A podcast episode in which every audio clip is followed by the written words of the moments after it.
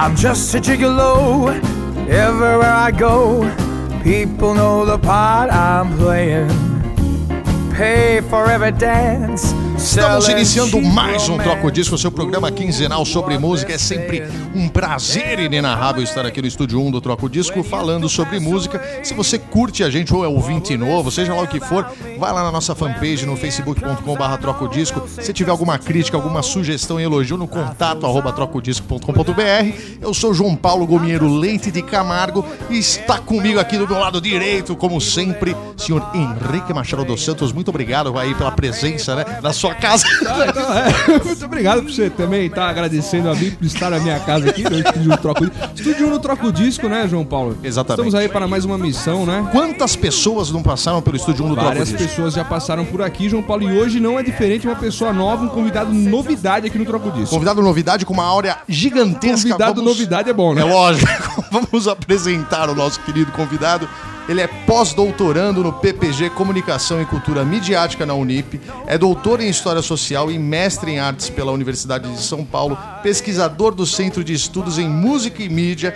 Entre 2000 e 2014 trabalhou como docente na Universidade em Morumbi nos cursos de Comunicação Social, Rádio e TV, de Artes e Produção da Música Eletrônica. Trabalhou também na- na- nos cursos de pós-graduação em trilha sonora, composição para cinema e TV, na mesma universidade. Atualmente é professor do Centro Universitário de Belas Artes e está lançando seu livro Gente que Brilha Quando os Maestros se Encontram, Música e Músicos da Era de Ouro do Rádio. Teófilo Augusto, é um prazer em recebê-lo aqui. Seja bem-vindo ao Troco Disco. bicho. Muito obrigado. Você vê o tamanho, né? Não, eu tava aqui, O tamanho bicho, quase que acabou a trilha. Só no currículo. Nem se eu morrer e nascer de novo, eu não consigo, velho. Exatamente, exatamente. É um prazer em recebê-lo aqui no Troco Disso. Tem, inclusive, um, um professor, né, de, de muitas pessoas que também eh, são loucas por música e cada vez mais querem aprender sobre o assunto. né? Inclusive, o Teófilo deu aula pra muita gente que passou aqui também. Muita gente passou aqui, teve aula de Exatamente. Teófilo, exatamente. Exatamente. Muito obrigado, Henrique. Muito obrigado, Paulo. É melhor não falar Paulo Henrique. É, senão é- João, João, aliás, João Paulo. Exatamente, João Paulo. Henrique Machado, muito obrigado isso, pelo convite. né? É muito bacana poder estar falando desse trabalho, nesse livro que acabou de sair. Na verdade, é a minha tese de doutorado, que Uhum. foi publicada agora. E nos próximos dias até vou lançar na Martins Fontes. Muito bacana, muito bacana. A gente vai conversar muito sobre esse assunto, inclusive para né, é, ambientar o ouvinte sobre a, a era de ouro da rádio, que aconteceu muita coisa nessa época, enfim. Mas antes disso, né, desse papo que a gente vai ter, seria interessantíssimo você discorrer um pouquinho sobre como você entrou no mundo da música, assim, no universo musical. Onde te despertou? Com que idade foi isso assim, que aconteceu? Foi natural? Como que foi? Certo. Ah, Assim, brevemente eu eh, tive aula de música porque a mãe mandou, vamos dizer, no começo, né? Então, ah, acho que muitos da minha geração tiveram ou aula de violão ou aula de piano, e que eu detestava. Era bem chato aquele negócio de obrigado, né, ter aula de, de música e tal. Mas, ah, no- sei lá, mais ou menos eu tinha, quando comecei, uns 6 anos de idade, lá pelos 10 eu acabei desistindo, mas com uns 12 eu retomei. E na adolescência eu frequentei uma igreja que tocava muito música, assim, que, que usava música, inclusive das pessoas mais jovens, que nem adolescentes e tudo. Então, pra mim, eu acho que é, ter convivido naquela igreja é, era uma maneira de me destacar como adolescente, vamos dizer. Eu não jogava bola muito bem, eu Sim, não fazia sim. outras coisas muito bem, mas tocar eu conseguia Você conseguia tocar. fazer, né? E isso eu acho que é, foi um, um estímulo grande para aquele momento, assim, na minha adolescência, de eu investir tempo em Sim. tocar. Você sabe que o, que o músico é o terror do cara que joga bola, né? Que joga o, bola bem. O músico é o seguinte, eu vou falar o que, que é o músico. O músico é o cara, o músico é o cara que ele está sempre nor- normalmente o músico, ele tá o quê? Ele tá um pouco mais isolado. Ele Tá. sofre às vezes bullying. Só que ele vai lá, ele estuda e toca. Aí a galera fala: "Porra, esse cara é legal pra caramba". E aí todo mundo Exatamente. começa a ficar o quê? Ah, o cara toca não sei o quê, o cara toca não sei o quê e sobressai o quê? O pop lá, o jogador de futebol, não. Exatamente. Não é verdade o negócio? Tem, tem esse- essa coisa. do, do, do- da moçada que, que joga. É, é que também acho que a gente acaba fazendo em espaços ou momentos diferentes, vai. Uhum. Talvez quando você joga bola, você tá lá é, num, num outro contexto, assim. Sim, sim, dizer. sim. E aí você acabou. é, como é que foi o lance? Porque assim, como é que você começou a estudar mesmo e tal? Pô, quero, eu tô me interessando por isso, eu Então- quero isso pra minha vida, assim, sei lá. É, eu acho que como muita gente, eu quando eu estudei música nunca imaginei que eu poderia trabalhar isso, viver de, de música, esse tipo de coisa. E acabei entrando na engenharia, fiz dois anos de engenharia, na, na USP mesmo, e só que eu me dava muito mal. Eu, na mesma época que eu fazia engenharia, eu acabei gravando o primeiro disco.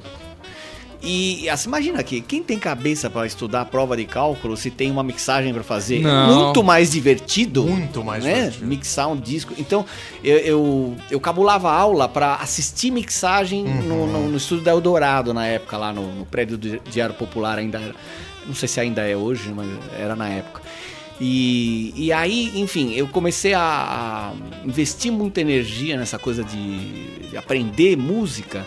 E aos poucos eu comecei a pensar nisso. Ah, Por que não, então, trabalhar com isso? Sim. né? E, e o que, que era trabalhar com isso? Então, era poder dar aula de música, né? Dar aula de piano particular, esse tipo de coisa, que eu acabei fazendo bastante. E aos poucos começou a aparecer, por exemplo, eu- fui tocar a cerimônia de casamento, que é uma coisa que eu faço até hoje, inclusive. E porque comecei a fazer isso, comecei, pude comprar um primeiro sintetizador, porque comprei um sintetizador, pude olhar estúdio para gravar, como músico freelancer também. Você acaba ganhando novas ferramentas pra poder trabalhar em cima daquilo. Isso, é. né? Assim. Eu acho que talvez eu fui daquela geração que pôde. Era, era, era uma novidade. Se você comprar um instrumento para ter uma, um diferencial é, no meio mu- musical, assim. É, porque Então, hoje em dia isso já. hoje é né? muito comum, né? É. Hoje ah, vou lá, compro. e- e, é, é até quase que uma obrigação, né?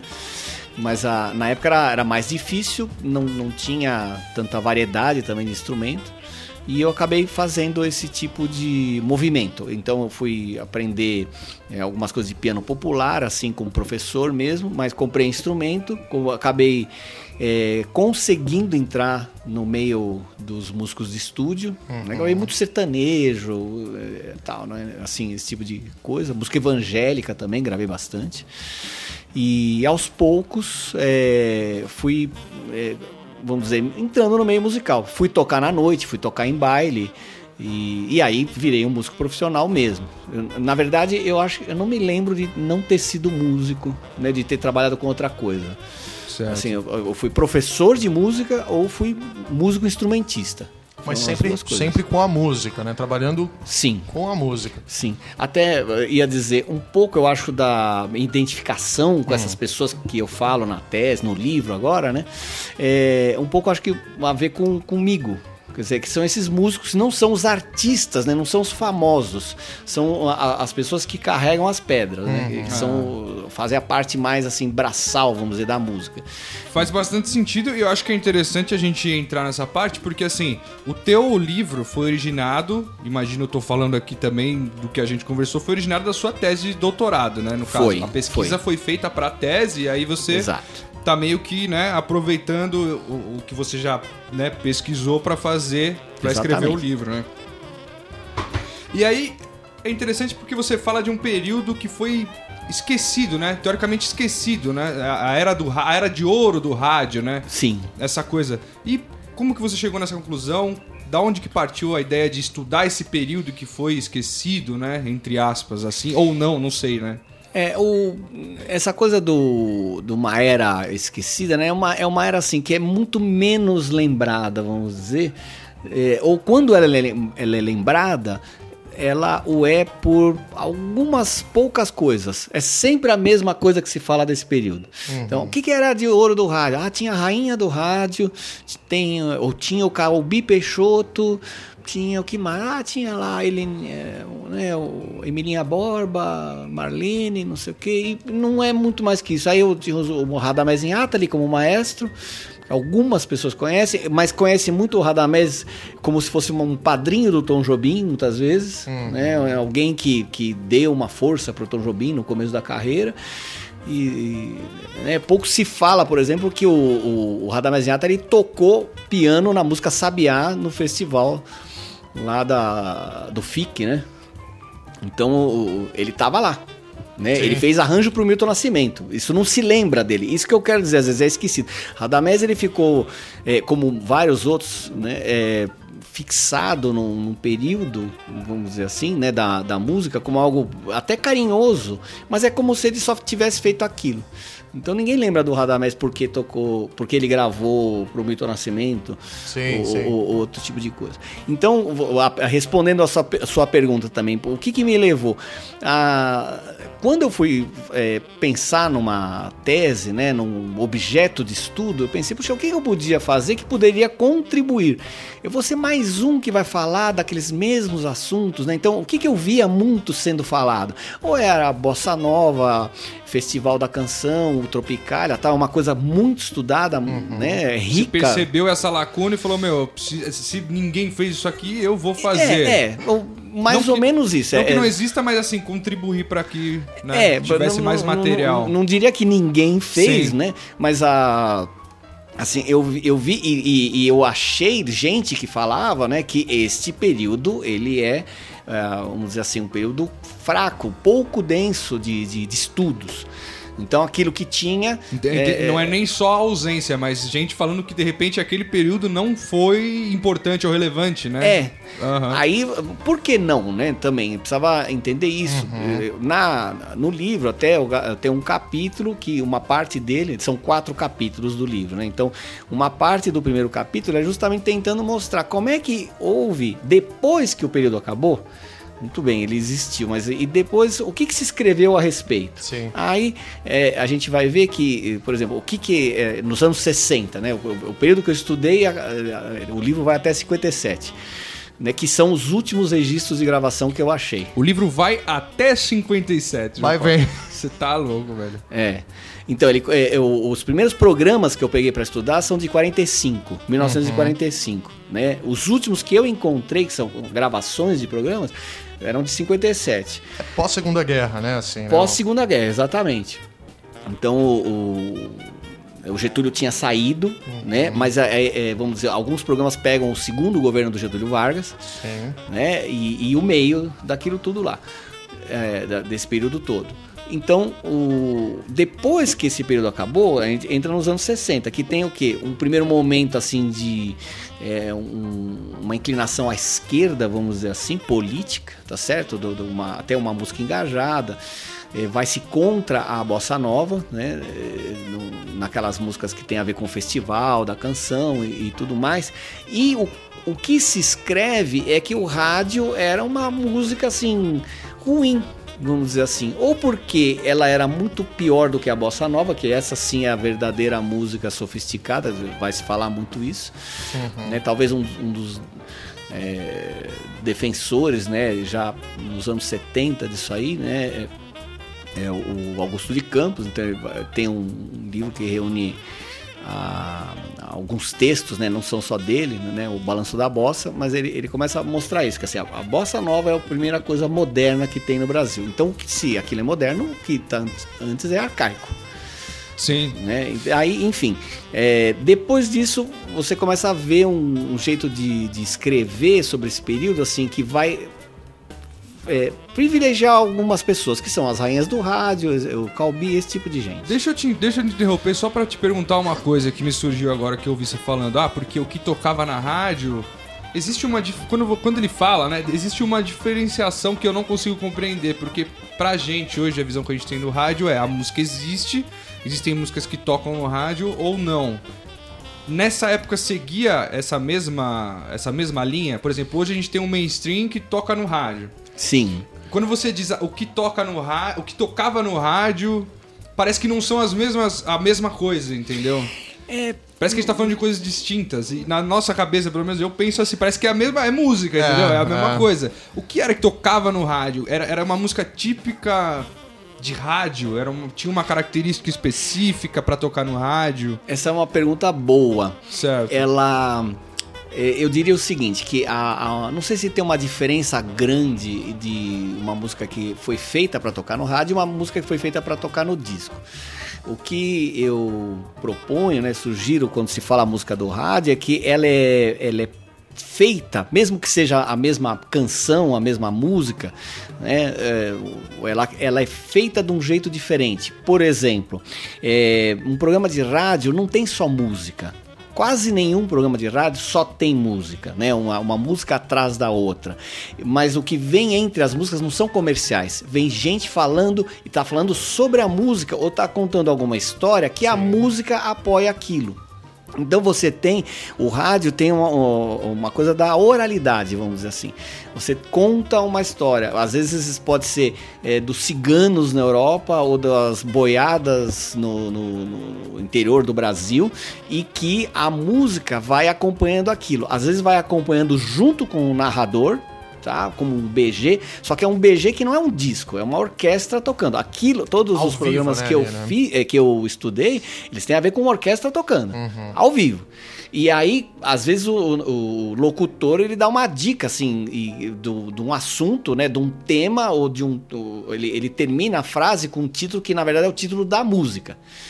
Né? Então podia ser desde a Aquarela do Brasil, que seria a mais conhecida, né? Até coisas como uma polca ou uma, uma música cigana, e aí a turma toca. Né? Então agora, imagina assim, eu sou um locutor aqui, eu falo um negócio que. é, vamos dizer, dá a deixa pro Pra maestro tocar. né? Eles estão olhando todos, né? O, o instrumento empunhado, o maestro com a mão pra cima, quando esperando a pessoa É mágico de isso, falar, né? Isso é, Não, com, é com incrível, o é mágico, baterista, é mágico. às vezes é com a orquestra tocando e ele tem que ter alguma coisa que fique repetindo pra que o, a hora que o locutor parar de falar, é ele que vai começar. Certo. Né? Então, é- essas coisas assim eram complicadas de fazer. Isso você que tem- eu acho que é diferente da música. O incrível rádio. é que, assim, a orquestra ali é como se fosse o pad hoje em dia. Ou a mesa de som ali que o cara tá soltando, né? a- Sim, é, seria as a orquestra, faixas, né? é, É, é. a orquestra, É. cara. É um negócio totalmente orgânico mesmo, né? Orgânico, Assim, é é. Incrível isso. Incrível. Assim, é, agora sobre a, sobre a música na, na rádio mesmo, assim. Não, né? fica, fica, fica bem claro agora, né? É, Sim. a diferença, porque assim. É, é legal ter essa noção de que. Eu, eu, acho, eu acho extremamente mágico mesmo esse negócio de pensar que hoje, assim. é, a gente vai até entrar nisso aqui futuramente, mas o locutor ele tinha que ter. Ele tinha que pensar. O programa dele ele tinha, que- ele tinha que inventar alguma coisa pra colocar ali no meio entre uma música ou outra. Ele não ia só anunciar a música ou falar publicidade, ou sei lá. Até porque as publicidades eram feitas ao vivo também, né? Sim. Que fosse de comercial, a, a banda tocando também e tal, não só as músicas, né? Mas assim, existia um roteiro, né? Alguma coisa Sim, assim. tem, Assim, exatamente. Mas, Ah, mas então, mas o programa tinha que ser preparado, né? Sim. Assim, Isso aí eles chamam, na época, de programa montado. Então eles não falam programa com roteiro. Esse é uma- um termo mais Certo. recente, vamos dizer Sim. assim. Então quem fez o primeiro, quem eh, levou a fama por fazer o primeiro programa montado foi o Almirante, o Henrique Forés Domingues, né, que chegou a ser parceiro do Noel Rosa lá, né, companheiro dele de, de- de conjunto. E, e- e morreu, se não me engano, nos anos 70. E ele é, montava programas, ele, ele construía histórias, por exemplo, a história do Carnaval Carioca, como é que começou com o, o- assim, o- as primeiras manifestações e até chegar nas marchinhas modernas. Aí falava da do, do, do Bumba Meu Boi ou da história da capoeira. Imagina, ele levava capoeirista pro rádio, no rádio, você descrever a capoeira, né, que é uma coisa, Eu a acho- gente eu pensa acho- uma dança, né, que é visual. Extremamente visual. Assim, o que eu fico assim imaginando como que você conseguiu colher esse material para essa tese? Assim, porque são coisas que não não, é, não vem mastigado, né? Do jeito Não. que tá o seu livro, assim. Quem pega seu livro consegue, né, digerir aquilo lá de Não, uma eu forma. acho que ainda mais no Brasil que a gente tem essa cultura de de repente é, até o que ele tá falando que foi Meio o que deixa largado, é, né? que foi o que resultou até na tua pesquisa, né? Assim, Sim. porque a gente tem essa cultura de que o que é nosso, sei lá, não tem tanto valor, né? Então de repente pra você a- a- a encontrar esse material e tal, como é que foi? Como é que você fez pra Isso, é- nossa, esse é até comprido, mas vamos tentar resumir aqui. Uh, eu procurei uma época material para poder dar aula de música, de história da música, e eu queria alguma coisa sobre choro, né? Algumas coisas mais antigas assim que não eram muito, para mim, não eram muito disponíveis. Isso eu tô falando assim, uh, mei, meio da década de 90. Uhum. E aí, uh, uma amiga minha, hum, eu fui na casa dela, você tem que ela gostava muito de choro, essas coisas? Ah, tenho isso aqui. E ela me emprestou uns cassetes que tinha que eram comprados com coisas a ver com pixinguinha e não sei o que. E um ou outro, eu tô falando de meia dúzia de cassetes, né? Um, um, ou, um ou dois eram programas de rádio. Eu falei, nossa, o que, que é isso?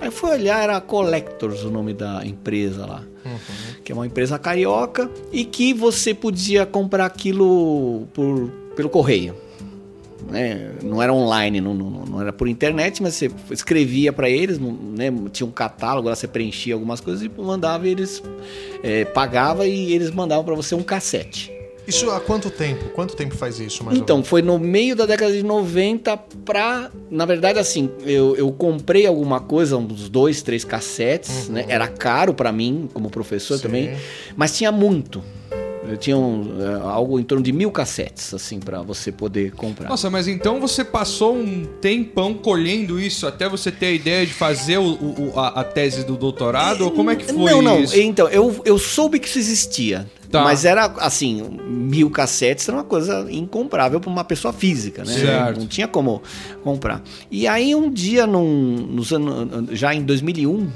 é, eu já estava na EMB e é, eu entrei numa uma discussão, num, num debate assim, num, num, evento que teve lá, e a gente falou mais ou menos isso que você falou agora, Henrique, que pô, por que, que tem coisas no, nos Estados Unidos, né, que você compra lá a sessão de gravação do Miles Davis e aquilo é pintado de ouro, é uma Sim. coisa é. assim super valorizada, não sei o quê. E aqui tem, eu sabia que tinha o programa do Pixinguinha, ele ao vivo, tocando o choro e ninguém nem sabia que existia. Completamente sim. desvalorizado, né? Se é, for fazer uma comparação, isso, né? Sim.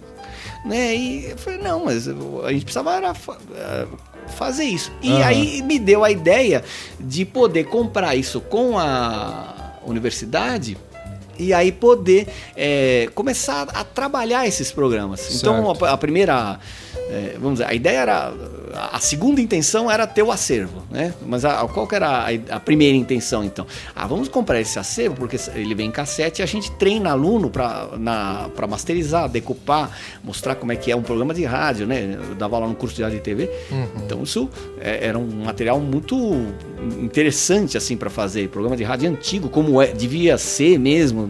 E, e as fitas, né? Do jeito que elas estavam, né? Assim, tinha muito problema, né? Era, aquilo era uma transcrição, é, originalmente, a, a, mídia original daquilo era acetato.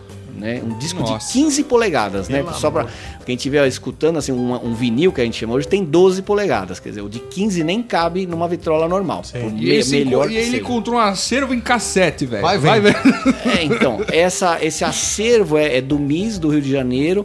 Essa história toda, se alguém quiser saber, ele tem no, Tá no, no livro, livro, tá lá Bacana. no livro, né? Mas esse, é, resumindo é isso, esse, esse, esse acetato original que era para controle de qualidade de programa, uhum. isso era para o produtor ver se tava bom o som, se o ritmo tava bom, os volumes. Era como se fosse o bounce do negócio ali, é mais ou menos isso. Isso, é. É o exato. LR, né? É o LR do, do programa uhum. para saber como é que tava e, e aquilo era guardado né? Só que começou a, a, ficar muito grande, enfim, foi perdido muita coisa e o que sobrou foram esses acetatos que depois viraram cassete, que tavam, estão no Mills do Rio. É, uma parte está na, na própria Rádio Nacional e aí foi copiado. Não sei se para cassete direto, eu acredito, eu nunca soube exatamente, mas talvez uma fita de rolo e da fita de rolo para o cassete. Uhum. E hoje em dia tem essa mesma firma vende em MP3. Né? Ah, legal. Mas enfim, na época não tinha nada disso, a gente pegou o cassete, a gente mesmo decupou o programa, dividiu ele em faixa, foi descobrir qual é o título e autor é, oficial da música, muitas vezes a informação que tinha, quando tinha, estava errado. errado. E aí a gente criou esse acervo. Isso foi, então assim, respondendo aquela pergunta, foi mais ou menos uns cinco anos de trabalho.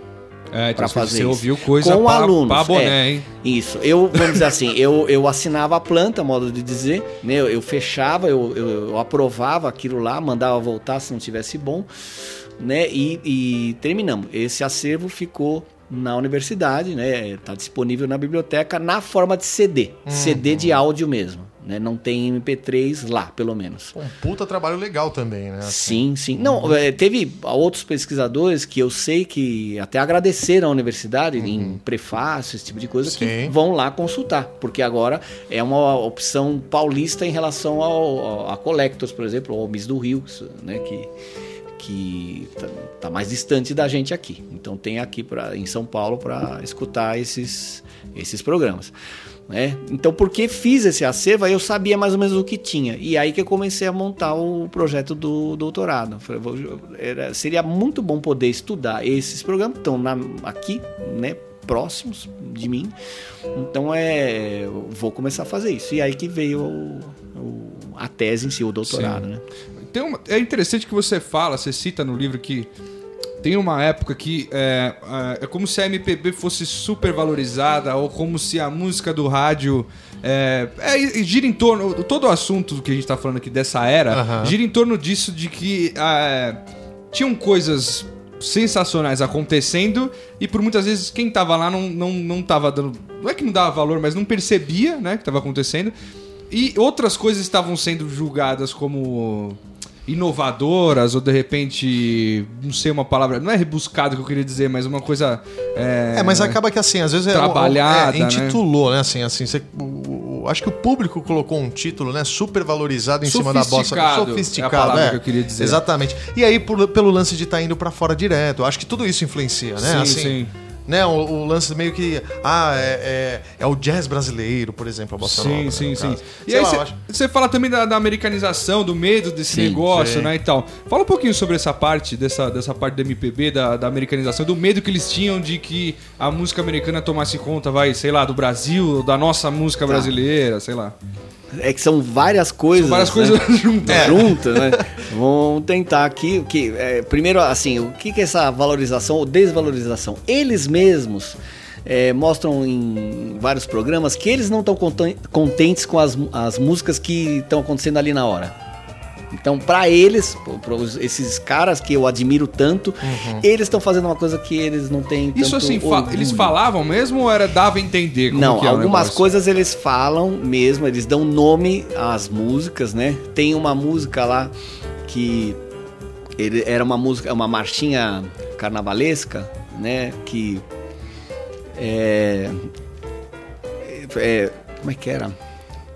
Ele, ele- é assim, ele- eles cantavam as coisas e, e entendiam que aquilo era uma coisa vulgar e então é, que me importa que a Mulaman que eu quero é rosetar. Era Eu quero é rosetar o nome da Olha música. aí, que uma Olha lá. O que, é rosetar, né? Aquilo era uma- um eufemismo para falar fazer sexo. Ah, Certo. E- então eu descobri, vamos dizer assim, a A tataravó. né, é, não, eu descobri a tataravó da Eguinha Pocotó.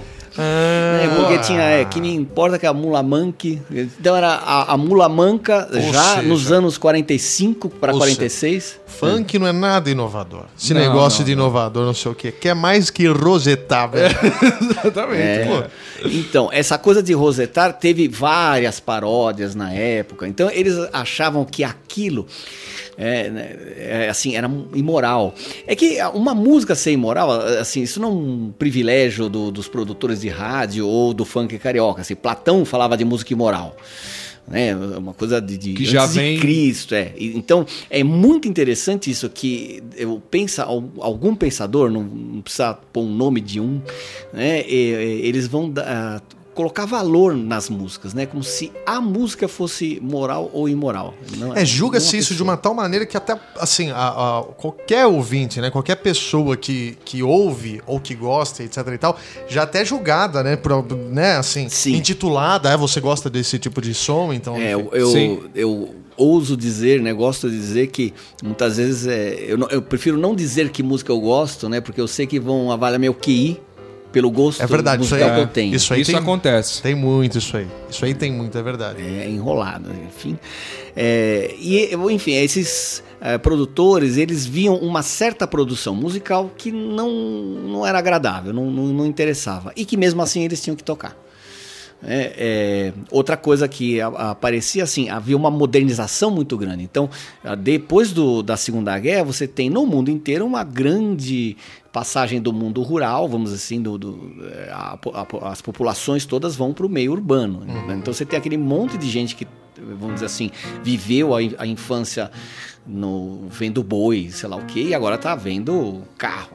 Né, tá assim, a, paisagem Um deles. eles têm saudade daquele tempo do carro de boi, do, daquelas coisas, né? Do- de uma, um tempo tranquilo, Sim, sim. que ouvia o trem passar, o apito do trem a cada semana, e não sei o Certo. quê. Que agora tem a Central do Brasil, que é complicada, e que tem um barulho no apartamento de cima, né? E as músicas contam essas coisas. E esses produtores falam desse, de- dessas coisas. Que saudade do tempo em que né, eu podia ir na casa da minha avó e né, fazer alguma coisa tranquila e tal. Aham. Então isso aparece na, na música. Então esse é um- é- essa é uma das coisas que o, vamos assim, os produtores vão, vão reclamar, que o seu tempo presente não é tão bacana. E outra coisa que vai ter também, já no pós-guerra, é a invasão da- das grandes empresas americanas.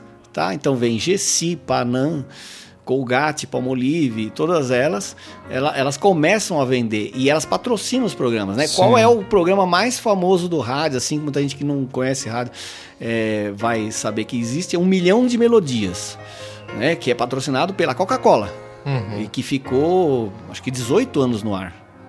Ficou um tempo muito grande, né? Colinos, é, vejam como a, Colinos, a pasta de dente não existe, Colinos. é, não existe Sensacional. há, há não sei há quantos anos já e né, muita gente que talvez nunca escovou o dente com colinos É verdade. e mesmo assim sabe que isso existe. Sim, sim. Ta- tal foi a força dessa, dessa propaganda, né? Que tinha o rádio almanac Colinos, por exemplo, para ele. Então tinha é, vários programas assim com o nome da, do produto, né? Que que tava tava patrocinando o, o programa. E aí é, alguns desses produtores estavam vendo também essa música que as empresas elas queriam que fosse veiculada, né? Então, como também um problema. Então, eu não posso mais tocar a música que eu quero, porque esse esses programas, eles tinham a ver com uma estratégia até mundial. A Panam, por exemplo, ela tinha um programa no Brasil que passava ao mesmo tempo, não o mesmo programa, mas com, nas emissoras eh, separadas. Rio de Janeiro, é, em Cuba, em Havana, na Cidade do México e em Buenos Aires. Então, em quatro lugares, por exemplo, eu aqui no Brasil podia concorrer a um concurso para passar minhas férias em Havana. Então, na- durante esse concurso, tocava música cubana. Aí depois, eram seis semanas. Depois, outras seis semanas para tango. Depois, outras seis semanas para música do México, que eram várias. E eles lá deviam ouvir as mesmas coisas, deviam ouvir- samba, né, para poder concorrer a um concurso para vir para o Rio de Janeiro. sim. Então, a- imagina como era essa ameaça, vamos dizer assim, né? De eh, uma música que vai aparecendo em tudo quanto é lugar aí, assim. E aí, essa música que tocava na rádio, você tem alguma referência de algum programa que você pegou, assim, de de repente, por conta dessas, dessas publicidades, dessas marcas, é, que tipo de música que era colocado e que os caras não curtiam, assim? Americana, Artistas mesmo, é, exatamente. Você lembra de alguma coisa, assim? Era o jazz mesmo? Era uma coisa mais... O que eu vi que eles. eh, na verdade, a- eu vi queixas da- das músicas do, do rádio, mas não por meio deles, vamos dizer. A- as músicas que eu vi que houve reclamações por parte dos produtores eram que nem essa Mula Manca e algumas poucas, às vezes, que eles não, não falavam. Eh, eles reclamavam um pouco, por exemplo, da música do Decafônica. Então, que não é uma música popular, né? Música. Então, Schoenberg, esse tipo de coisa, eles têm. Há uma menção desse tipo de coisa. Então, os produtores também, a formação musical deles ia até Debussy. Era o que, que eles aguentavam. Quando vinha, tinha uma- um programa chamado Dona Música. Então a Dona Música, quando começou a ouvir dissonância, e que a dissonância, se você for ver, é super tonal, para quem conhece do. não Assim, tem tá nada a ver com. tranquilo, dode- né? Você ouve é, fala, mas é- "Nossa." é- ele- eles tentam simular um, uma- um do- dodecafonismo que não tem nada de dodecafônico, é de dissonante, né? E colocam que a dona música está sofrendo, porque a música está sendo torturada Caraca, cara. Né? Então, esse tipo de julgamento, né? A música Sim. sofrendo, o samba também, ele é visto como um, um filho bastardo, tá? Então, é, É, essa cru- parte do samba eu acho da- que era interessante você falar que tem o lance do samba de casaca e tal, que era um samba, né? Isso. O É, sa- isso é incrível. mais, né? um, um samba mais elitizado, né? Uma coisa mais. É isso. O samba de casaca é uma, uma expressão que um jornalista deu pro samba, vamos dizer, normalmente o samba exaltação, que era um samba feito com orquestra. Então, a... qual o samba que não é feito com orquestra, então, né? É um, é um tipo de samba que é feito com conjunto regional, um conjunto pequeno, tá certo? Esse aí, que é uma batucada, vamos chamar assim, né? Então ele não seria tão digno quanto o outro que é orquestral. Então, o, o, a- o samba orquestral, né? A Aquarela do Brasil, vamos dizer, é o exemplo maior. Né? Se- Existem vários outros. Esses sambas eh, foram até executados no municipal, no Teatro Municipal, templo da música erudita carioca, né? Da, da capital do Brasil da época Sim, sim.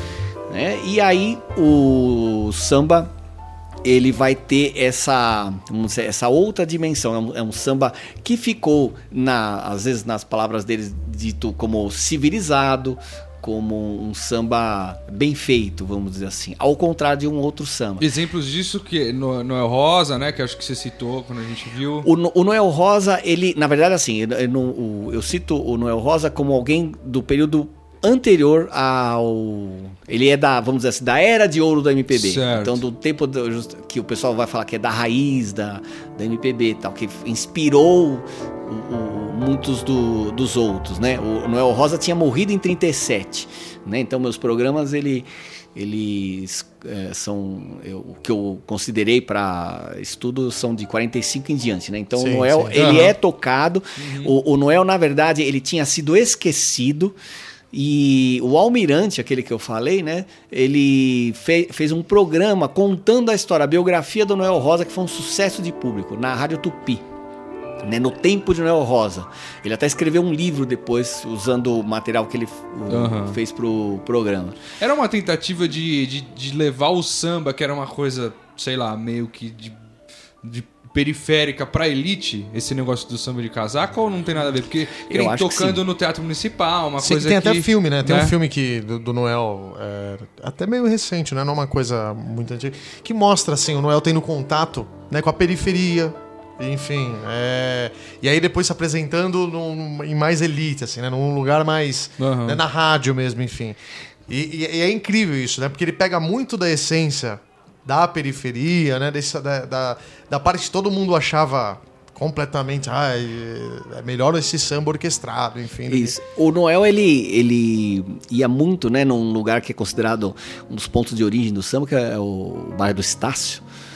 Né? Então ele, ele, que era uma, vamos dizer, uma favela. E aí ele pô- pôde conviver muito com essa turma, teve vários parceiros da Estácio no Rio de. Janeiro. Estácio Rio de Janeiro. Pra quem né, tá perdido aí. Sim. Isso, é. E aí ele, vamos dizer, fez né, todo o, o seu trabalho de um jeito bastante anárquico, né? Ele, ele, na verdade, ele morreu com 26 para 27 anos, né? Fez mais de 200 sambas. Então, a gente grava mais de 200 sambas até hoje dele. Então é um, um sujeito assim muito muito diferente. E ele, eh, vamos dizer, fez um tipo de, de coisa que na verdade era para quem que gravou, né, originalmente o, o Noel Rosa. Acho que dois mais importantes são a Aracide Almeida e o Francisco Alves, eles em especial. Tá certo? No, já na era do, do rádio, quem vai eh, mostrar muito o Noel é o Almirante.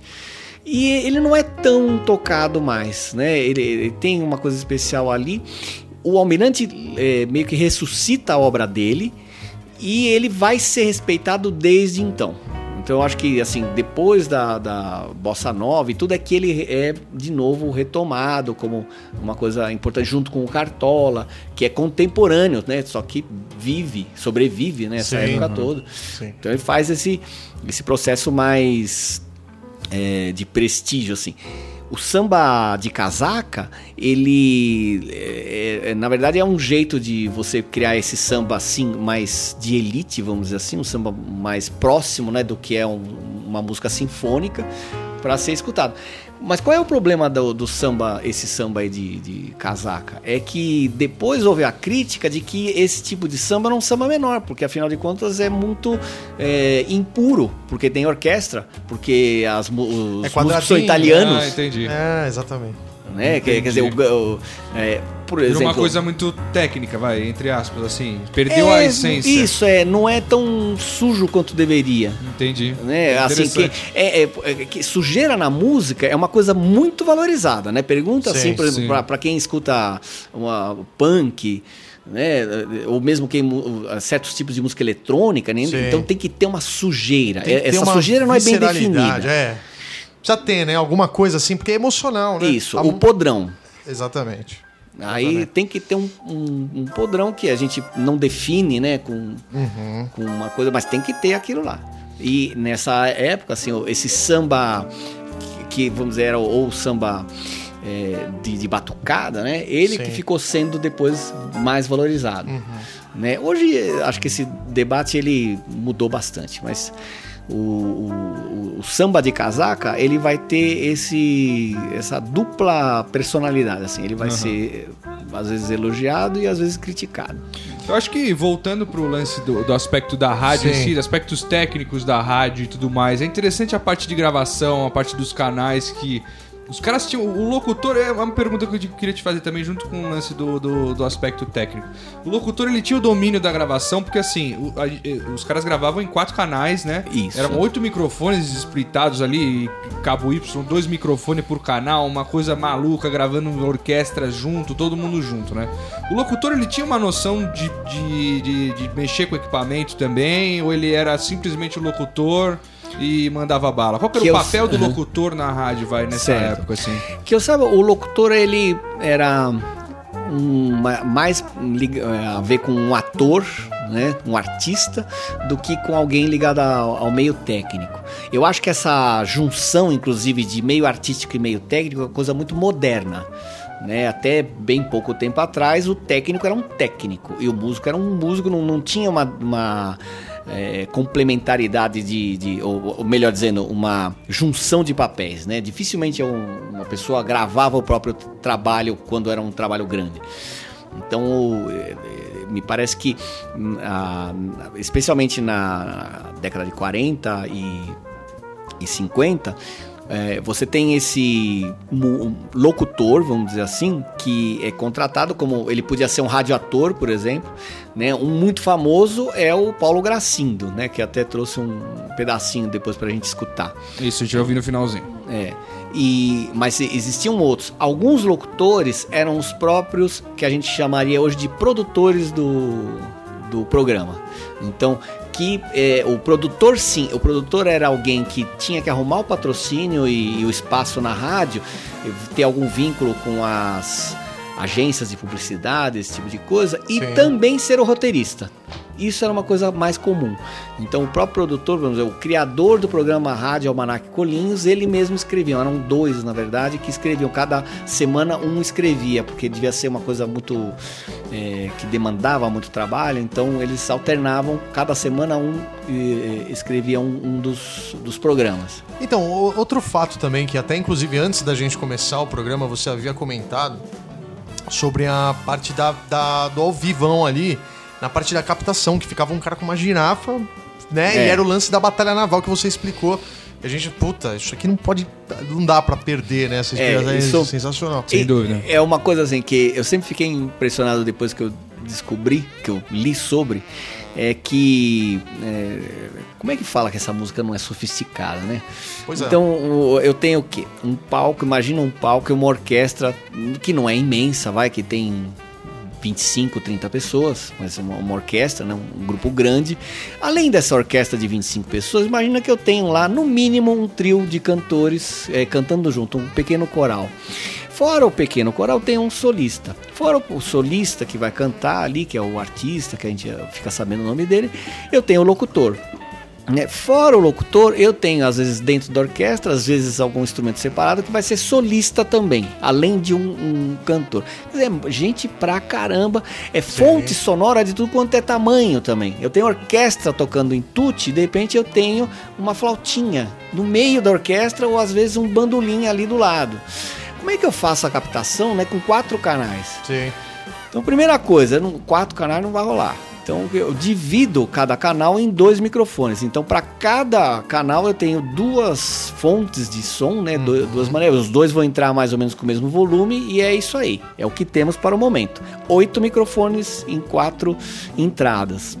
E aí, eu posso também, eu não, né? Os produtores, eles fizeram lá, eles... O que devia dar de varzeada, Meu o cara subiu Deus o canal errado, velho. Oito microfones, dois por canal. O cara vai subir, o cara tocando a o cara sobe o mic errado, grava, o cara. O que eu sei é que eles Respirando. quase não ensaiavam, era uma coisa muito rara de ensaiar, mas isso era feito é, tão frequentemente também que parece que é, era comum. Eu, eu escutei e até tento apontar algumas inconsistências musicais nos programas. Não eu, eu tento achar, no sentido de é, eu tento achar coisas que eles erram assim, a levada, Tá. por que erram. Eu tento mostrar Sim, isso sim. até na- no, no meu texto, né? Mas ah, as coisas as técnicas, as- eu acho bastante impressionante o, o resultado. Agora que o pessoal também devia levar um susto lascado, né? Os músicos mesmo, Ah, né? sim. Assim, pra, ou eles eram quadradinhos, assim, rolava no tempo sério. Eu digo assim, porque do nada, né? Era Ah, papo, o maestro já. Ah, se alguém mudava já, de- é, para quem mora em São Paulo e já escutou a, a Jazz Sinfônica, deve ter uma ideia. A, Jazz Sinfônica, na verdade, é uma orquestra imensa, mas você tem que ter o quê? Uma cozinha, bateria, baixo, guitarra, muito bem coordenados e o resto meio que vem atrás. Eu tenho que ter essa esse chão da orquestra, muito bem, tanto que eu, quando era o Radamés, ele escolhia a dedo essas pessoas, que até ficaram famosas, algumas delas, né, é, como músicos que é, davam o, o calço pro resto da orquestra tocar. Sim. Né? Mas só para terminar a história do palco. É, a gente nem falou do. do- ele não falou do, da batalha naval, né? Do negócio. Isso, então, é, é, o, o que que eu tinha? Ó, Essa, esse monte de gente espalhada no, no, no palco ali, né? É, De uma certa maneira, assim, apresentados de, uma, eh, de um jeito cosmético, porque a rádio, ela tinha um auditório. Então, Certo. tinha gente que ia Olha aí. lá, ia lá para assistir, né? Ah, ia de roupa social, era uma coisa... Gente de garbo, né? assim. Um, pa- um outro parênteses, só pra. Porque a gente tá interrompendo ele toda hora, mas enfim. Você vem fazer o troco disso, a gente fica um pouco nervoso pra fazer o troco disso. Você imagina você fazer É. um programa de rádio onde tá todo mundo dependendo também de você, do Pois seu é. gatilho, de você liberar. Tem uma série de pessoas ali que estão ali esperando. Você Tem imagina? gente ao vivo assistindo. Ao vivo, pessoas ali também Pessoas. olhando. Você tá maluco, É, cara. coisa É- Era, era Responsabilidade. Sim, era uma coisa. E era uma coisa de orgulho também, eu acho, por, por parte deles. É uma coisa que eu sempre insisto em dizer: que eh, tocar ali devia ser muito legal para quem fazia. Era uma coisa que eu, eu podia bater no peito e falar, eu toco naquele lugar, eu tenho competência para estar ali. E então, o- voltando à questão do palco. Novamente, eu porque a gente não deixa é, você falar. O, o, eh, divido, imagina assim, um tabuleiro de xadrez do tamanho do, do palco, Uhum. tá certo? Então eu divido casa numa, no sentido ver- da vertical, A, B, C, D, E, não sei quantas eh, linhas eu podia ter, né? E as colunas também, 1, 2, 3, 4, 5. E, vamos dizer assim, eu percebo aqui da técnica que o oboé, porque eu vou precisar microfonar melhor, ele tá na casa B2. Só que tem, logo em seguida, 16 compassos depois, uma trompa na casa C3. Então o que, que eu faço? Eu, é, é, a rádio, né, na verdade, põe a técnica, um- na técnica, um dos maestros com uma partitura que vai dizer para o técnico a hora que as coisas têm que acontecer. Então até o momento X da música, eu vou. ah, é preciso colocar a girafa na casa B2 tá certo? Então o técnico não vai saber isso, mas ele tem um maestro do lado e vai dizer agora, né? Vai, vai- vai ter os- as maneiras deles lá de falar. E, e logo em seguida, 16 compassos depois, ele vai falar. é, agora mo- mova para a casa C3. Então o, o técnico ainda ele vai. Ele deve dar um frio da- na barriga, que de oboé para trompa deve ser um problema. Pelo amor também. de Deus. Eu não sei o exemplo que eu tô dando, mas fora isso, né, assim, essa, essa coisa, essa movimentação, às vezes tem que ir pro, com um grupo solista. Há gravações de orquestra com regional, quer dizer, uma orquestra de 20, 25, 30 pessoas, por um conjunto de 3, 4, 5 pessoas juntos, tá certo? Tô falando isso sempre com oito microfones na jogada. né? Então, todas essas é, variáveis, né, essas variações deviam ser bastante complicadas de fazer.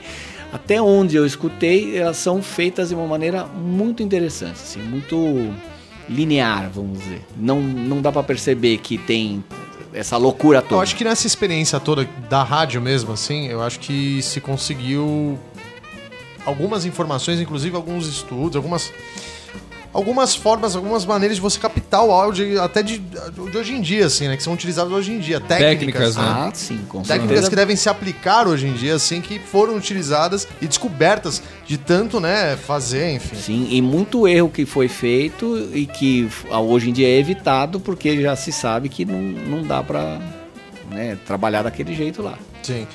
Muito bacana. A gente vai fazer um leve break agora aqui no Troco Disco. Daqui a pouquinho a gente está de volta com mais Teófilo Augusto Pinto, é a era do rádio, o seu livro, etc e tal. Vamos explicar um pouquinho onde será lançado, entre outras perguntas. É rapidinho, é VaptVolt.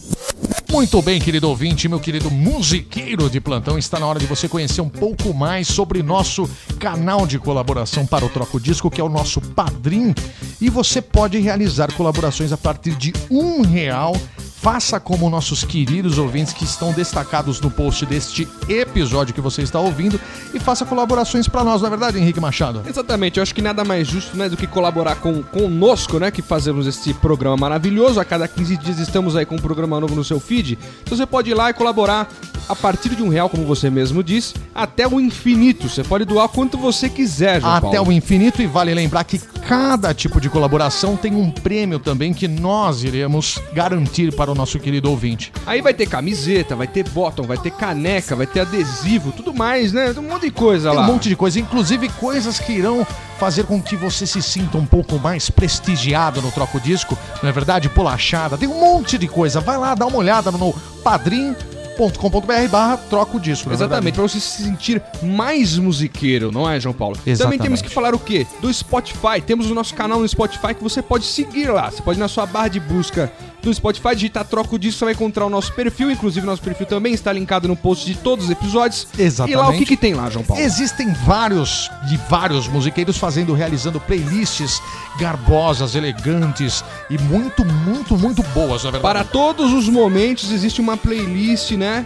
Exatamente. Feita pela curadoria do Troco Disco, os colaboradores, toda a equipe do Troco Disco tem playlists lá no Spotify. Você pode seguir lá, pode se deliciar, né?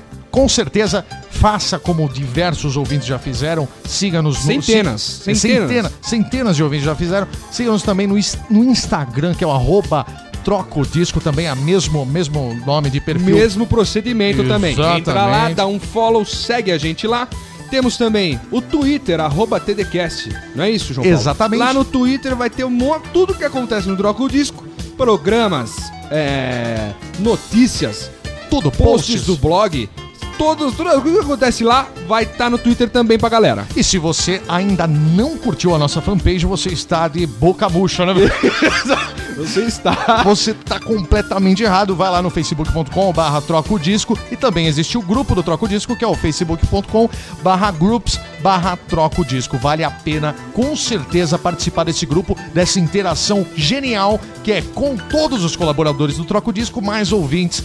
É sensacional. É sensacional demais. Também temos que lembrar aos nossos queridos ouvintes que quem quiser enviar críticas, elogios, sugestões de tema, bolachadas, tudo Faça mais. o que quiser. Nós- Exatamente. Nós, lemos tudo, né, verdade? Nós lemos tudo no, no contato arroba trocodisco.com.br é o nosso e-mail para contato, já diz o nome. Então você pode mandar pra gente lá, meu, gostei do programa, achei que o programa foi legal, achei que o programa não foi tão legal. Eu achei esse programa ruim. Exatamente, porque isso aí vai fazer com que a gente balize o nosso conteúdo. Se você gostou da palavra Adorei, baliza, adorei. A gente balize o nosso conteúdo de acordo também com o que os ouvintes, do que está agradando os ouvintes também, mais ou menos, porque também a gente faz o que a gente quer aqui e vocês também ouçam se quiser. Se quiserem, quiser, também vocês não ou- precisa ouvir. Exatamente, muito obrigado por estar ouvindo o programa do Troco Disco. É sempre um prazer em recebê-lo como ouvinte.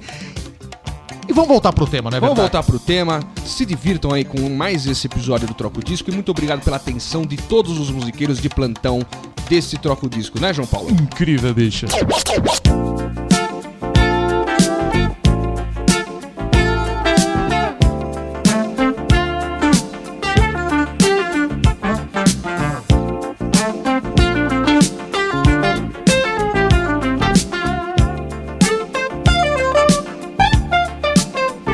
Estamos de volta aqui neste programa maravilhoso com o senhor Teófilo Augusto Pinto. Mais uma vez, né, aqui presente um cara com uma áurea que não cabe dentro do estúdio 1 do Troco Disco, é Não, verdade? não cabe. A gente veio conversando no carro, descemos, ficamos conversando antes da gravação, estamos conversando na gravação, estamos conversando Sim. durante o break. Estamos. E provavelmente vamos embora conversando, Conversando também, também. Porque, né, é, é falar de música, falar com quem entende de música, Você pra tá nós maluco. é sempre uma aula, né, cara? É sempre uma aula. Pessoas sempre uma aula. maravilhosas, né? Que A aparecem. música é muito legal. Não, é demais, demais. E assim, o que a gente sempre ap- aprende com o programa, né? Assim, de alguma Sem dúvida, sem dúvida. Esse programa, assim, a gente não tá fazendo assim por obrigação de você, puta, ir lá comprar o livro do cara, mas eu estou ficando com vontade, Sem dúvida alguma. Sem dúvida alguma. Eu Eu, estou, também. eu estou ficando curioso, eu quero saber mais sobre isso. Se o Teófilo não fosse doutor, o caramba e tal, não sei o que, não fosse professor, ele com certeza seria vendedor, porque você tá vendendo, você tá vendendo tá muito. vendendo muito bem o livro. Não é Exatamente. verdade, João Paulo? Exatamente, tá vendendo muito bem. Inclusive, era, era legal a gente saber como que vai ser distribuído, né, o livro. Como que vai funcionar. É, já tá lançado, como é que, como é, que é, o Teófilo?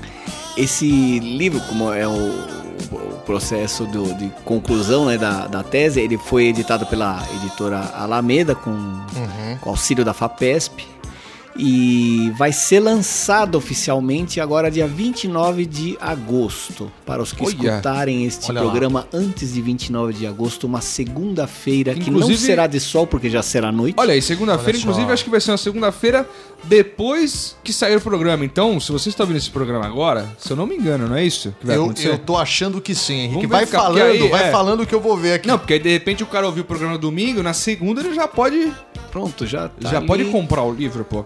Mas me fala um negócio, enquanto ele vê o dia outro, eu tô, tô meio engasgado aqui, você não repara não. A voz até ficou embargada, né?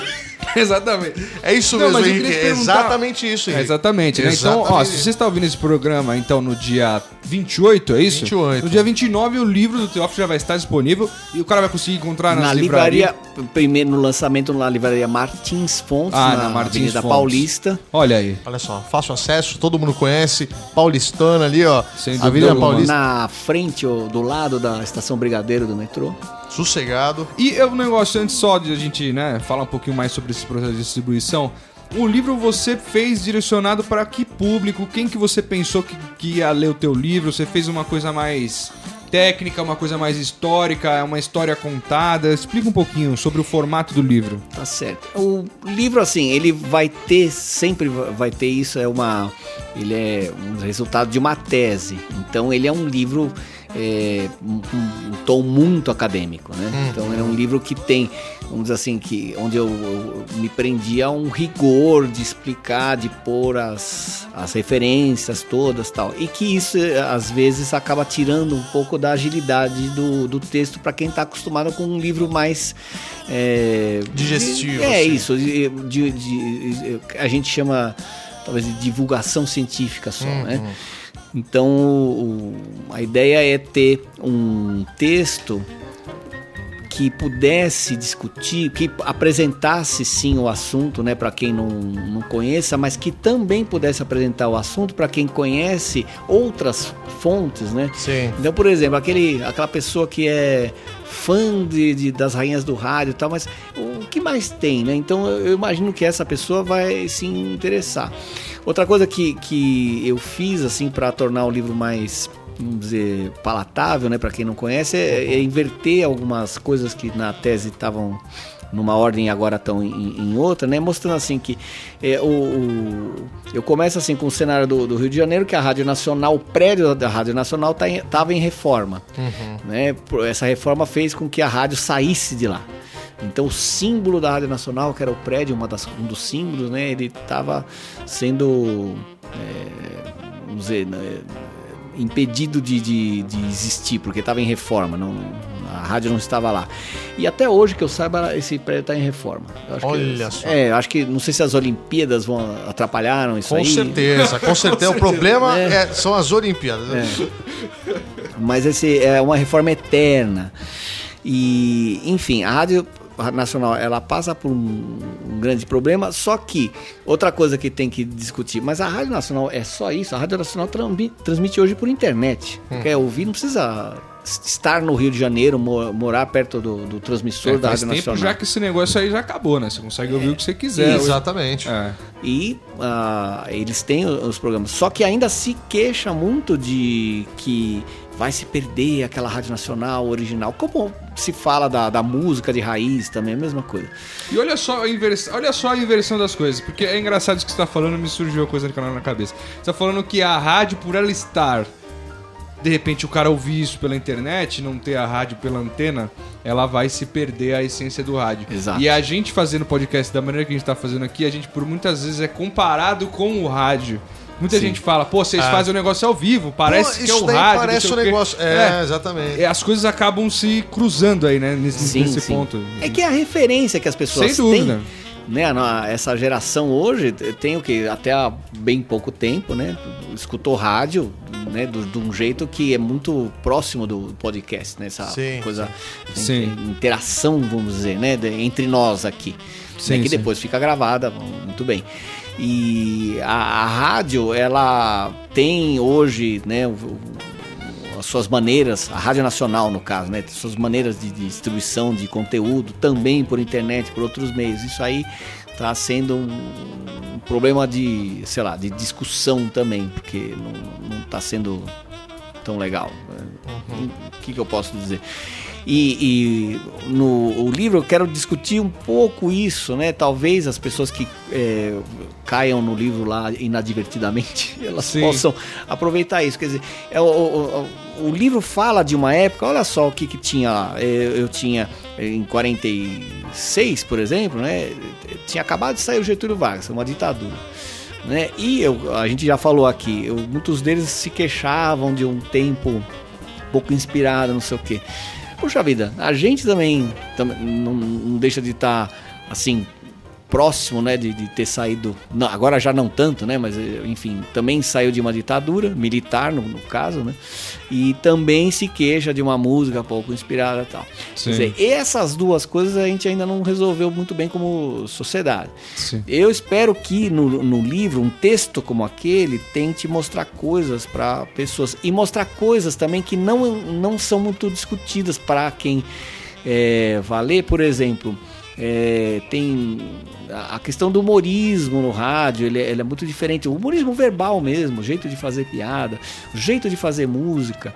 É, quem são as pessoas? Às vezes eu tinha, a gente tinha lá, descobria um, um programa, era a biografia de um sujeito que tocava bombardino. É, né? Quer dizer, isso ao mesmo tempo que podia ter uma, uma Marlene, né? Sim, uma, uma, uma rainha do rádio no programa do lado é, é que a, acho que posteriormente essas rainhas do rádio, essa, essas, esses grandes símbolos né, do, do rádio, eles foram endeusados e tudo. Mas naquele momento não era assim. Uhum. É, é, eu faço uma comparação até é, para dizer assim que a, o maestro do rádio ele tá mais pro Kapellmeister do que pro virtuoso romântico, né? Então só para explicar, quando é, Bach fazia cantata, né? Para quem não, não sabe, assim, o, o que eu, eu não sei quantas ele fez, mas eu sei que as uhum. que sobraram, que a gente tem hoje, cabem em 70 CDs. Né? Tranquilo, então, é né? Pouquinha coisa. pra caramba, né? Isso Pouca coisa. É, isso é cantata, né? que é coral, orquestra. Só, só uma coisa, né? Só uma parte. É, isso. Fora, né, toda a obra para teclado, para cordas uhum. e tudo mais. Mas vamos falar da, das cantatas. Ele tinha que fazer, basicamente, uma por semana. Tá, tá certo? Pelo menos para cumprir o calendário religioso, né? É, e sobraram algumas de, ah, de, de, de, oratório de Páscoa, né? Paixão segundo São Mateus. Então, Comer, tomar banho, isso aí os caras não faziam. Os caras não faziam. E filho fez um monte. E fez um monte de filho Um ainda. monte de filhos, Olha né? E, que foram importantíssimos também no- nos seus momentos, alguns deles. Mas enfim, ele tinha que fazer uma produção muito grande. Ele não pensava muito em ser eternizado, nada disso. Ele tinha que fazer música para, vamos, vamos dizer, sobreviver, né? Para ser quem Sim, ele era, sim. assim, um, um- empregado de uma igreja. Certo. Era isso que era o bar.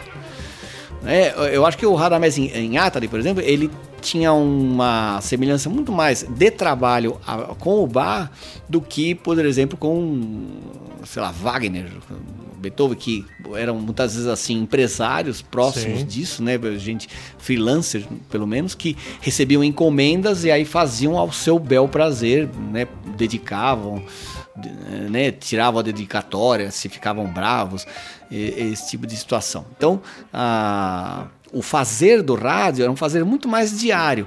E eu até acredito que esse, por ser tão diário, tão cotidiano, tão talvez maçante para eles, mesmo a gente achando tão bonito, talvez por isso que eles não achassem tão bacana. Porque era todo dia. Era um negócio natural pra eles já, né? Um Sim. negócio muito normal. Era muito. no- É isso. Tem depoimento. O, o, o Radamés eu falo mais dele, ele foi muito registrado, ele foi filmado, foi entrevistado. Então é mais fácil de falar dele, né? Porque outros já, já ah, registraram o que ele falou. Então ele, ele olhava assim, tem uma cena de um documentário, né? Ele, ele olha para uma estante de partituras dele e fala, "Ah, eu não dou valor nenhum para isso. Olha só. É, porque na verdade assim, aquilo foi tocado um dia e que é uma diferença do disco também, assim, quem escutou, todos escutaram na mesma hora, vamos dizer. É como eu, eu- faço também essa comparação, é como ver um jogo ao vivo. Né? Ele tem muito mais graça por ser ao vivo. Todos nós estamos lá juntos vendo aquele jogo. E existe o replay, mas o replay nunca vai ser a mesma coisa. Exatamente. E essa música do rádio tem isso. Eu, posso poderia comprar um disco e escutar várias vezes, mas é diferente de eu escutar junto com as outras pessoas. Ali na hora, né? Ali naquele na hora. momento. Mesmo né? que eu não esteja olhando para elas, Sim. pode ser o meu Como a- vizinho no, no bairro.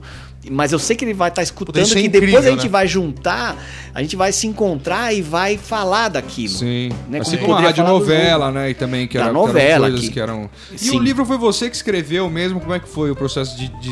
Você que pegou, sentou pra escrever, como é que foi isso daí? Ou Sim. você tem um ghostwriter aí? Não, gente não que tem esse ghostwriter. negócio É, do ghostwriter. Tem, tem um não, cara, né? Que... É. Não, o, o, o- livro tem o seguinte: o, o que teve foi. O texto é meu e a culpa é minha. Vamos Certo. dizer assim, de- do- especialmente pelos problemas que, que existem neles, né? Mas eu fui orientado, né, pelo professor Elias Tomé Porque Saliba. tem toda uma manha, né, pra você escrever. Não tô falando que você. Lógico que ele sabe escrever. O cara já estudou tudo quanto é coisa que você pode O imaginar. cara é pós-doutorando, velho. Não, pelo amor de Deus. Mas eu tô falando, existe uma é manha é. pra escrever livro, Ah, sim, né? sim, é uma sim, coisa sim, diferente, sim. né? Assim. É, o, o- a coisa do, do livro. Se é, eu não ele- souber escrever, bicho, eu que não sei, né? Eu, é, eu não vou saber. Não, eu, é assim, em termos do, do objeto, né, do, do, do rigor e tudo, eu tive essa Teve um auxílio aí. supervisão, é, ori- orientação é a palavra mais correta, né, do professor Elias é, Tomé Saliba. Eu, tive também a ajuda de uma, uma grande amiga, Cláudia Dalla Verde, que ela é roteirista. E já o livro mais ou menos pronto, na verdade, eu que tinha que ter sido escrito já, já tinha sido, mas precisava ter um pouco mais de é, tempero, né? Vamos dizer Sim. assim, o jeito de contar. Não, não, era, não era o conteúdo, era o jeito, né? Dá uma malemolência Isso. tá? Então, em alguns trechos eu consegui adaptar algumas coisas que ela foi me mostrando, assim, como roteirista, Sim. né? Como, como explicar as coisas. Você inverte, né? Às vezes uma, né? A forma com que você diz, né? Muda É. completamente. Uma é. palavra ali, outra aqui. né? Isso, não, às vezes você tem, assim, você quer contar uma história, né, uma coisa que tem começo, meio e fim, e aí depois que você acabou, você começa a contar outra. E não precisa num livro. Isso que é diferente de a gente falar. A gente Sim. tem que falar, tem que terminar, né? Tem que ser, não pode ser que nem aquela parte do tabuleiro lá, fala uma parte, volta. É. né? Em texto, você pode. Então, em texto, eu posso começar a contar do almirante que né, teve um derrame, Daqui a pouco ficou passa doente, pra foi vendido, e aí falo que alguém ao mesmo tempo tinha ido para os Estados Unidos, viu uma loja. Tem várias que linhas que você Sim, o Almirante construir. já foi e acabou, né? Ele, então, Não, mas ele, tá volta lá. depois. Ele tá lá. Sim, ele sim. é tipo- Ah, sim, ele tá lá, é verdade, é verdade, Isso. é verdade. Ao mesmo tempo, o governo tá fazendo isso, isso, isso, verdade. tal. Eu, o Lacerda, ele se torna governador, quer fazer o Miss do Rio e, e, Tá tal. tudo ali, né? Isso, então dá pra contar as coisas, né? E aí o almirante se dá mal, aí os outros, os radialistas estão vendo o que aconteceu com ele, isso, nós vamos fazer igual, né? Vamos deixar que aconteça com a gente o que aconteceu com ele, ou a gente vai mudar. Essas coisas dá pra ir contando assim, um pouco, um pouco, um pouco, é, em paralelo, né? Que a gente fala. Então é, é um- uma técnica, vamos dizer assim. É, Sensacional, Théo. Sensacional, Sensacional. bicho. Quem quiser encontrar você, vai encontrar você aonde, pelo amor de Deus? Facebook, eu sei que você tá lá, que é facebook.com barra Mestre Tel, é isso, Isso, né? Mestre THE. Tel é um, é um nome já Olha aí, que eu você uso há que- bastante tempo. É. Você tá dando carteirada, hein, Théo? Tá, tá. Me- Mestre Tel. Mestre Tel. Mestre Tel, E bicho. tem um e-mail também que você passou pra gente. Qual que- quem quiser O- contatar você por e-mail também, pra bater um papo, adicionar você nas redes sociais, ver o que você anda postando lá, cuidar da sua vida, porque é só pra isso que serve, né? As redes sociais, as redes sociais. A gente segue o Maurício Monteiro, eu vou até falar aqui. Maurício A gente- Monteiro, que a é, gente co- é amigo do, do Theo Exatamente. também. O Maurício Monteiro ele fica fazendo um monte de teste de. Sabe aqueles testes do, do Facebook? Fica, teste de personalidade, teste de quem O- você como, é. Como eu seria.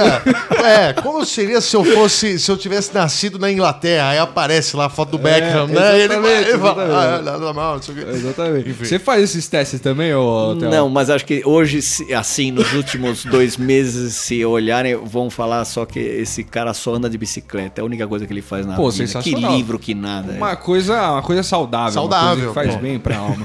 Então, o livro do Theo vai estar disponível aí amanhã, se você está ouvindo esse programa no dia 28, certo, João Paulo? Acho que a gente não deixou, ele passou, ele passou o e-mail? Passou, passou o o e-mail? meu passou? e-mail é telgp.theo G de galinha, P de pato, arroba gmail.com. Exatamente. Maravilha. Então manda e-mail pro Theo aí, falando sobre o livro aí e tudo mais. O livro vai estar disponível no dia 29 na Martins Fontes, na Avenida Paulista. Amanhã, certo? amanhã. Amanhã, se você está ouvindo. Se você estiver ouvindo depois do dia 28, se você estiver ouvindo no dia 30, o livro já vai estar lá. Você pode dar uma corrida lá pegar também o livrinho. E Exatamente. deve ter em outras livrarias. Exatamente, né, depois, claro. né? Eu acho que depois do, do, do lançamento vai ser conseguir comprar pela internet e tudo mais. Inclusive, a gente queria, quando, quando o programa sair, é que o programa vai sair junto, né, do negócio. Sim. Mas a gente podia fazer um, um postzinho também no site, Claro, falando faremos, sobre o faremos. livro e tudo mais, pra galera também ter um Só acesso. pra galera. Gente Obrigado. que brilha quando os maestros se encontram, música e músicos da era de ouro do rádio.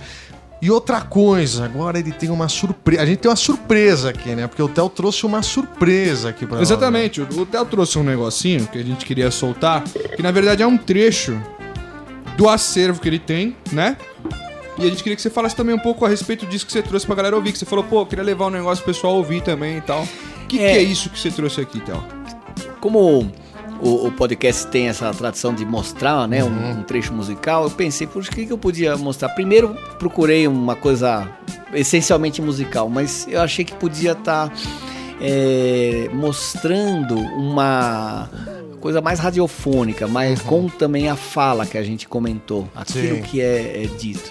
Então o que tem ali é um trecho de um programa chamado, de uma a série chama-se Rádio Almanac Colinos e este programa em especial tem um título chamado Álbum de Retratos, onde no programa eh, o locutor que é o Paulo Gracindo ele folheia um álbum de retratos onde tem né, eh, Chiquinha Gonzaga, Patápio Silva e outros compositores. Então eu peguei um trechinho, né, que ele cita uma polca, né, e, e essa polca ele, ele fala junto com a orquestra, até para mostrar um pouco dessa interação, né, do... É legal pra ambientar a galera em tudo Isso, isso é, que a gente sim, falou sim. aqui, E, né? e, inclusive, eh, não, eu não sei até onde vai tocar, vai tocar tudo? Vai, vai tocar inteiro. Se tocar inteiro, passou. então vai mostrar justamente essa coisa de quando uma música acontece e depois eu faço outra pra dialogar com aquela, isso é uma coisa que, né, vira e mexe, todo mundo faz.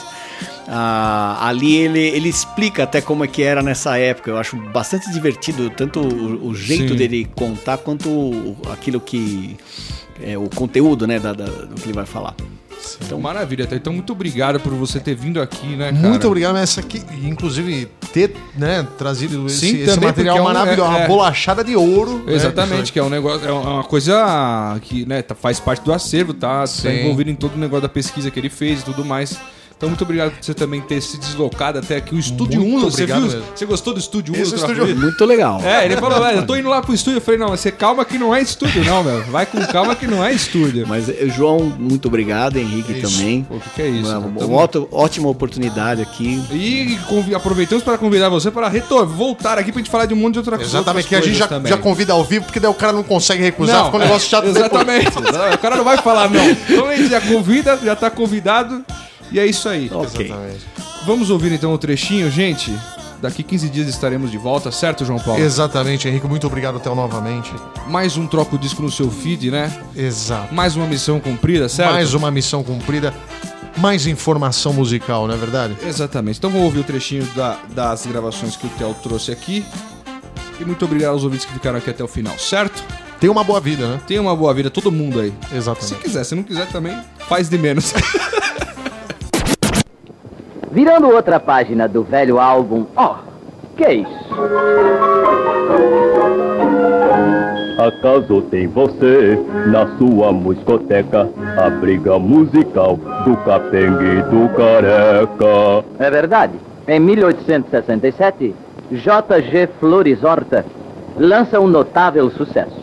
A polca lundu capenga não forma, com ares descritivos da seguinte maneira. Toque de reunir e chegada do capenga.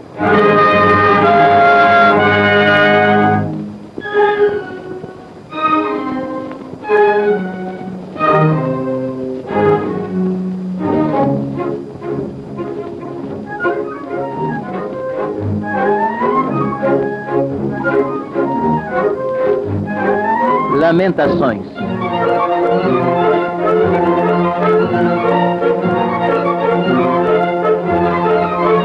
Capenga não forma.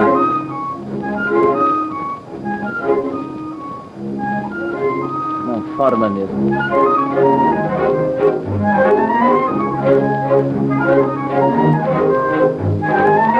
O capenga resmungando.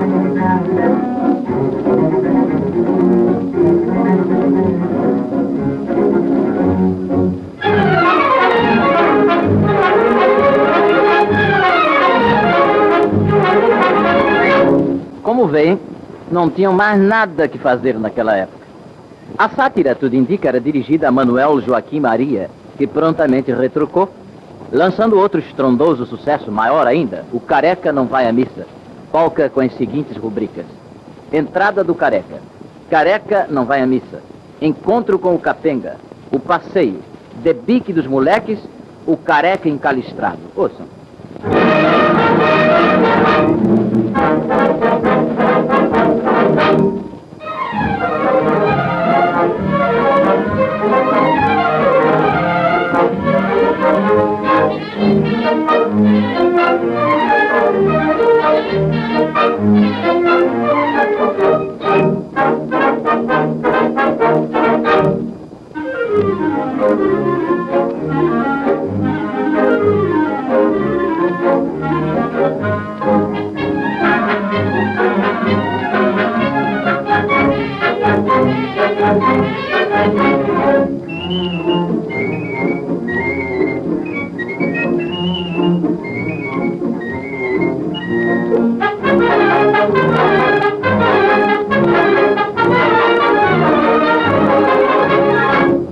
Então apareceu ainda o compositor L.A. Dias, que treplicou, lançando o Careca Tem Chinó, polca também. Para vocês terem ideia do que representava isso na época, imaginem se fosse lançado um samba hoje com este título. Seu pai é... E surgisse logo uma massa respondendo com este título. Mas não é, é como o seu. Compreendendo?